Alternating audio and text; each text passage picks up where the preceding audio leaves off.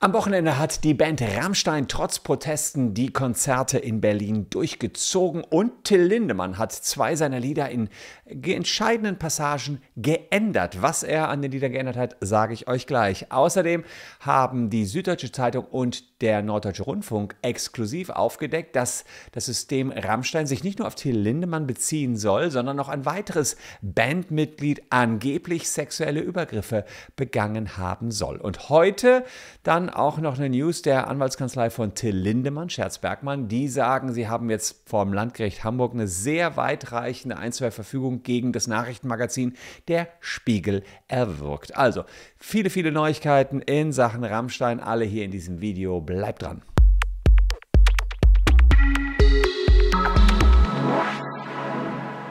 Hallo, ich bin Christian Solmecke, Rechtsanwalt und Partner bei WBS Legal in Köln. Und wenn ihr den Rammstein-Skandal weiter rechtlich verfolgen wollt, dann seid ihr hier auf diesem Kanal genau richtig.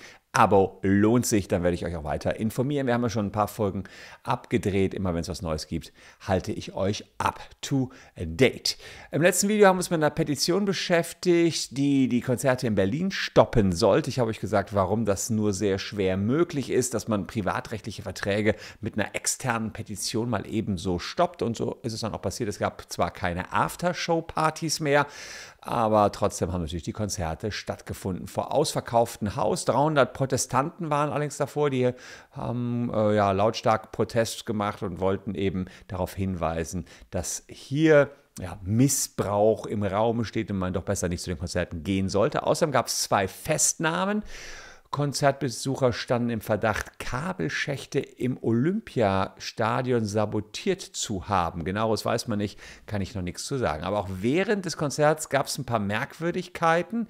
Äh, während des Konzerts beschränkte der Sänger Till Lindemann seine Kommunikation mit dem Publikum auf das Mindeste, aber er ließ seine Musik für sich sprechen, im wahrsten Sinne des Wortes. Ähm, wir hören uns mal den Song Angst an. Da gibt es also Passagen auf äh, Twitter. Ähm, und da sagt er, also normalerweise heißt es äh, in dem Song Angst, und die Furcht wächst in die Nacht, Tür und Tore sind bewacht, die Rücken nass, die Hände klamm, alle haben Angst vorm schwarzen Mann. Und Lindemann hat das abgewandelt mal ebenso, alle haben Angst vor Lindemann. Und äh, das seht ihr hier, wie er den Text abgewandelt hat. Ich gehe, er hat noch ein anderes Lied abgewandelt. Gehen wir gleich noch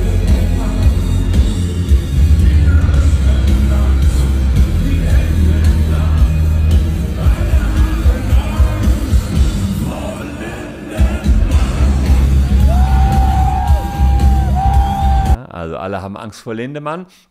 Außerdem eine kleine Veränderung gab es in dem Lied Ich will.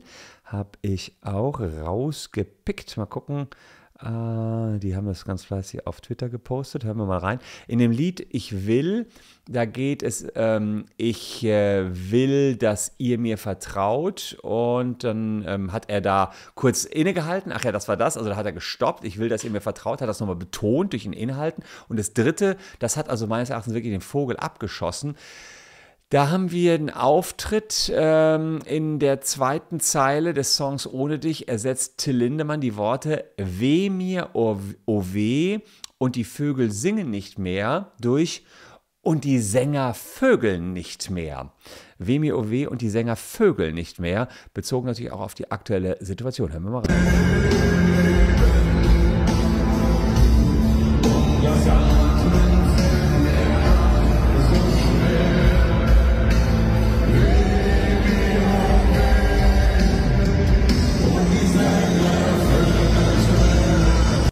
Die Sänger Vögel nicht mehr. Finde ich äh, ehrlicherweise äh, ziemlich geschmacklos. Da sieht man, er glaubt an den Vorwürfen ist offenbar gar nichts dran oder er nimmt ihn nicht ernst, sollte er aber, denn die Anschuldigungen sind zumindest sehr, sehr schwerwiegend zu sagen, die Sänger Vögel nicht mehr.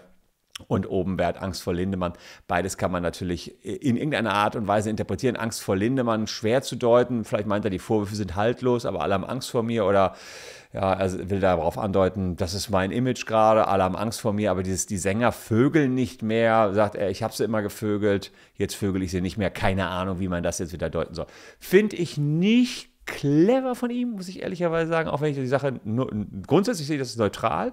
Ja, Staatsanwaltschaft soll ermitteln, aber da so einen in die Kerbe zu hauen. Ich würde es nicht machen an seiner Stelle. Imponiert seiner Staatsanwaltschaft auch nicht. Provoziert eine Staatsanwaltschaft nur noch mehr zu bohren, mehr zu graben. Äh, apropos Bohren, Graben. Wir graben ja gerade in Sachen Facebook-Datenleck. Checkt mal aus, ob ihr betroffen seid. Sechs Millionen Deutsche sind vom Facebook-Datenleck betroffen und haben unserer Meinung nach einen Anspruch auf 1000 Euro. Ja, das geht ganz schnell. Ihr gebt einfach nur den QR-Code, knipst da kurz ab oder geht unten den Link in der Caption, gelangt auf diese Seite gebt eure Handynummer ein und dann wisst ihr sofort, ob ihr vom Metadatenleck betroffen seid und wir besorgen euch dann 1000 Euro, versuchen das zumindest gerichtlich durchzusetzen. So viel zu Till Lindemann. Jetzt wird es aber hm, ja ein Tacken krasser, denn was heute rausgekommen ist, das sind äh, Vorwürfe, die auch andere Bandmitglieder betreffen. Die sind schon länger her, 20 Jahre her sind aber jetzt rausgekommen nach Recherchen der Süddeutschen und des äh, Norddeutschen Rundfunks, der Tagesschau. Und da geht es darum, das ist bei Twitter auch zu sehen, äh, Norddeutscher Rundfunk und äh, Süddeutsche haben das exklusiv. Äh, da sehe ich hier, Norddeutsche Rundfunk, exklusiv. Weitere Frauen erheben Vorwürfe im Fall. In den vergangenen Wochen haben sich mehrere Frauen äh, NDR Recherche und Süddeutsche Zeitung gemeldet und ihre Geschichte erzählt. Über zwei berichten wir heute. Also bei diesen beiden Frauen ähm, geht es darum, dass der Keyboarder Christian Lorenz alias Flake gegenüber der Süddeutschen gesagt haben soll, und die Süddeutsche hat das auch mit Recherchen, Gesprächsprotokollen, Chatprotokollen ähm, ja, entsprechend belegt. Äh, wobei Chatprotokolle, weiß ich nicht, ob sie auf den Fall beziehen, aber sie sagen, sie haben sehr tiefe Recherchen gemacht. Ja, muss man immer mal sehen. Ja, haben auch eidesstattliche Versicherungen sich besorgt. Ähm, von den Frauen, ja, ähm, dass Christian Flake sich angeblich an den Frauen vor 20 Jahren vergangen haben soll. Der Keyboarder, von dem man es ja ähm, oder der Flake, von dem man es vielleicht am wenigsten erwartet hätte, keine Ahnung, ja. Ähm, aber es ist ja auch nur eine Behauptung. Ja. Es gilt auch hier natürlich die Unschuldsvermutung. Flake lässt das durch seine Anwälte natürlich abstreiten. Interessant ist, dass die Frauen, darauf wollte ich hinaus, falsch, äh, äh, eidesstattliche Versicherungen äh, vorgelegt haben zur Vorlage bei Gericht. Und eine normale eidesstattliche Versicherung, die jetzt nicht zur Vorlage bei Gericht dient, ist jetzt erstmal noch nicht so was Dramatisches. Das könnte auch noch schon eine Straftat sein, wenn man über jemanden was Falsches behauptet. Aber diese Frauen sagen, nee, hier eine eidesstattliche Versicherung, die könnt ihr bei Gericht vorlegen. Und wenn die dann falsch sind, könnten sie dafür alleine drei Jahre ins Gefängnis kommen. Also insofern wollen sie damit unterstreichen, hey, was wir hier sagen, ist unsere unsere Sicht der Wahrheit. Also die Frauen gehen davon aus, äh, schildern, also eine Frau schildert, was sich im Jahr 2002 zugetragen haben soll. Sie war beim Rammstein-Konzert, hat Lindemann bei einer Autogrammstunde kennengelernt. Sie war 17 damals, hat aber den Jungs vorgegaukelt, sie wäre 22 gewesen. Soll angeblich, so behauptet sie es, dann äh, aufs Landhaus von Flake in Brandenburg gefahren sein mit Lindemann. Lindemann legt sich schlafen. Die haben alle unheimlich viel getrunken stark berauscht ist sie dann irgendwann aufgewacht, äh, hat gecheckt, dass Flake da bei ihr wäre, hätte sich weggedreht und gesagt, nee, nichts mit mir machen und es soll dann zum Sex gekommen sein. Das sind ihre Behauptungen. Sie soll dann nachher aber auch noch sich mit Lindemann getroffen haben in den nachfolgenden Tagen. Sie selbst sagt, ich war wie oft abgetrennt von mir selbst. Äh, ich habe alles nur geschehen lassen. Ich habe nicht Nein gesagt. Ich habe mich nicht gewehrt. Ich habe einfach nur dagelegen. Das sind ihre Aussagen in den Medien aktuell. Sie hätte danach traumatische Erfahrungen gehabt und jetzt wäre jahrelang in Therapie gewesen. Ähm, Flake hat das sofort abgestritten, hat gesagt, da ist überhaupt nichts dran. Lindemanns Anwälte sagen, diese ganze Berichterstattung, die noch viel tiefer ins Detail geht, ähm, ist verboten. Das betrifft die Intimsphäre. Aber es gibt noch einen zweiten Vorfall, der auch Flake betreffen soll. Ähm, eine weitere Frau, 22 war die damals, erinnert sich an einen Vorfall aus 1996, also noch länger her, kurz vorm kommerziellen Durchbruch. Da soll es auch zu Sex im Hotelzimmer gekommen sein, ohne dass sie wusste, was passiert war. Also auch da wieder in irgendeiner Art und Weise war sie, sagt sie, bewusstlos und hat danach unglaubliche Schmerzen gehabt und sie sagt, Flake habe neben ihr gelegen. Flake bestreitet auch das sagt auch da äh, ganz klar, wir haben niemals mit Frauen geschlafen, die nicht bei Bewusstsein waren. Und äh, Lindemanns Anwalt sagt auch, kann man hier ähm, so tatsächlich nicht berichten seitens der Medien. Also hier gibt es jetzt einen Streit um diese Aussagen.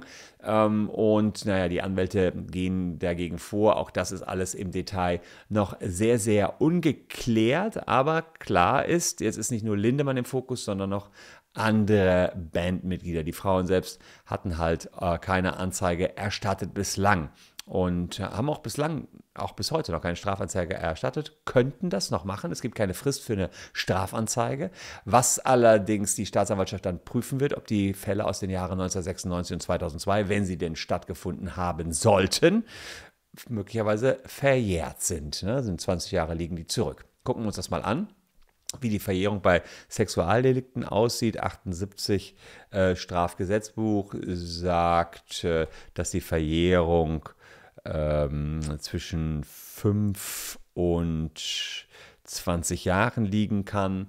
Ähm, da geht es äh, um gewisse Taten, ähm, die wir aus, lass mal eben hier gucken. Ah, nee, ja, ja, also wir haben hier Verjährung äh, schließt die Ahnung der Tat, die Anordnung und Maßnahmen bleibt unberührt. Für welchen Verjähren nicht, soweit die Verfolgung verjährt ist, beträgt Verjährungsfrist. Ah ja, so muss man gucken. Also 20 Jahre bei Taten, die im Höchstmaß mit einer Strafe von mehr als 10 Jahren bedroht sind. Also bei einer Vergewaltigung wären es 20 Jahre. Jetzt ist das Interessante, ähm, dass man sich fragen muss, ab wann rechnet man, da wäre sozusagen 2002 wäre ja verjährt, aber man rechnet die Verjährung erst, ups, ähm, bis zur Vollendung des 30. Lebensjahres, erst ab dem 30. Lebensjahr. Das heißt, wenn die 17 war zur Tat, dann kann man noch 13 Jahre auf die 20 Jahre drauf rechnen. Dann beginnt erst die Verjährung zu laufen, ganz grob gesagt. Ähm, das heißt, hier wird die Staatsanwaltschaft, egal ob jetzt eine Strafanzeige vorliegt oder nicht, ermitteln müssen, weil es sogenannte Offizialdelikte sind. Das heißt, sie haben ja, jetzt Kenntnis von der Sachlage und Sie müssen jetzt gucken, was ist da dran und dann werden Sie auch ermitteln, ob noch Verjährung ist. Es ist übrigens so, dass ähm, die Verjährung im Jahre 2015 zu laufen begonnen hat ab ähm, dem Alter von 21 Jahren. Und 2013 waren es sogar ab dem Alter von 18 Jahren. Da, das heißt, äh, diese 30-Jahre-Grenze, wo die 20 Jahre beginnen, die gibt es jetzt erst, aber da wird ein Staatsanwalt schauen, naja, als das neue Gesetz kam, es gibt da kein Rückwirkungsverbot bezogen auf die Verjährung, äh, als das neue Gesetz reinkam mit der, und die Verjährungsfristen sich geändert haben, beziehungsweise die, das Ruhen der Verjährung neu reinkam, waren die Taten da schon verjährt und wenn nicht, dann gelten auch die neuen Verjährungsregeln. Das ist relativ kompliziert, wird aber ein Staatsanwalt jetzt erstmal erledigen. Also, sofern sich das Ganze so zugetragen hat, könnte es also sein, dass hier wirklich was bei ist, was noch nicht verjährt ist. Aber eine Problematik bleibt natürlich, das muss alles bewiesen werden. Die Sachen sind 20 Jahre zurück. Flake bestreitet das alles, sagt, ist nie passiert, ja, ist so, hat sich überhaupt nicht so zugetragen. Und ja, dann gilt ganz klar die Unschuldsvermutung und das müsste jetzt von den, vom Staatsanwalt bewiesen werden, dass das wirklich wahr ist. Dann gibt es noch weitere Sachen, die betreffen eher das Presserecht. Äh, da gibt es eine Gegendarstellung vom Tagesspiegel. Da seht ihr mal, wie hart hier gefeitet wird. Wir schreiben ähm, in einem Artikel Medienanwälte Mächte kein Rammstein ohne Rambock. Ähm, die Band, also das ist die Gegendarstellung der Kanzlei Scherz-Bergmann übrigens. Da schreibt ähm, der Tagesspiegel, die Band hat sich Hilfe der prominentesten Kanzleien im Land, der Kanzlei Scherz-Bergmann, versichert.